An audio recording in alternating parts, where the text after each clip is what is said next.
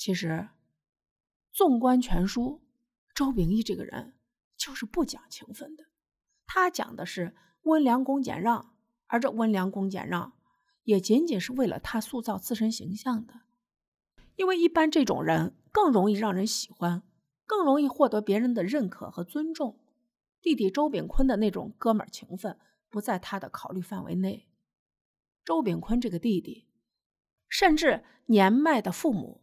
都不在他的考虑范畴中，他考虑的范畴其实只有一样，就是他自己能在任何时候、任何岗位都更出色、更优秀、更能干，而他也做到了。而这个事件的结果是，周秉义并没有因为帮不了弟弟有任何愧疚，反而觉得全部都是弟弟的错，他的弟弟不该讲什么哥们情谊，更不该对他有所求。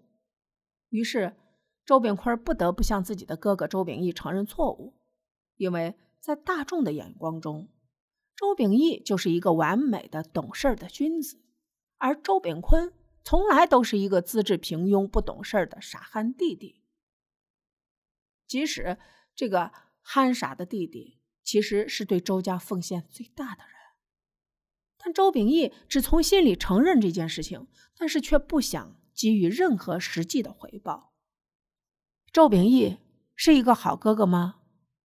并不是，他并没有为自己的弟弟承担过什么，也没有为弟弟带来过更大的实惠。在弟弟周炳坤需要的任何时候，他都没有出现过。甚至于他的弟弟很长时间都不知道他住在哪里，而即使知道了，周炳坤也从未踏过那个门这兄弟之间。是何等的凉薄！周秉义这一生只想做一股清流，至于亲情，他真的不太需要。记住，优秀不能成为你自私的借口。不管是周秉义还是周荣，都很优秀。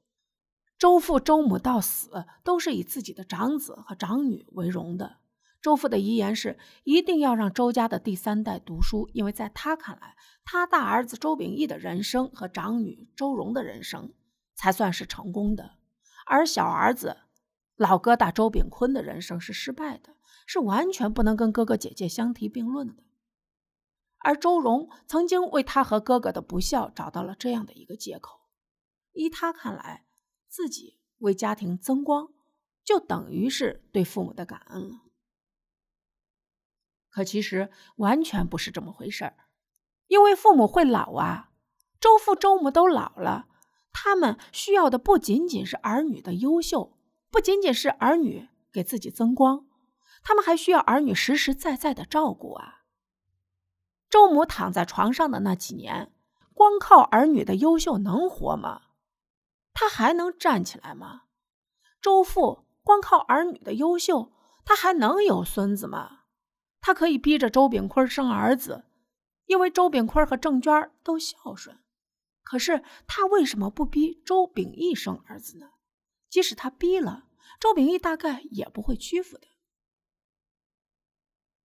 他那个优秀的儿子，亲亲切切的叫着岳母妈，而对他和痴呆的妻子疏于关心，更疏于照顾。周秉义优秀。可是，优秀并不能成为一个儿子疏于照顾父母的理由，更不能成为一个哥哥可以凉薄亲弟弟的借口。你可以优秀，但你不能自私，更不能自私了之后还虚伪一把。我有愧，但是我不改。可周秉义这种人，就会得到父母更多的爱和尊重啊，而这也是最真实的人世间。真正踏实付出的愚笨儿女，或许永远都得不到父母高看的眼光。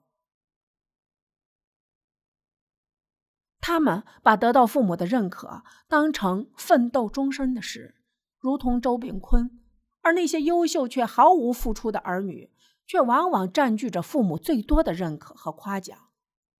可其实他们根本不在乎父母的这种关注，如同周秉义。